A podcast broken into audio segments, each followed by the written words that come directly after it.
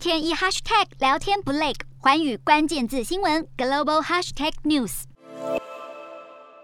菲律宾大选将在五月九号登场。根据民调机构亚洲脉动公布的最新民调结果来看，饱受争议而且外界最关注的候选人小马可是获得选民青睐，支持率来到了六成，这也是候选人当中民调最高的。而位居第二名则是菲律宾现任副总统罗贝多，支持率百分之十五。而排名三和四分别为马尼拉的市长以及退役拳王巴乔。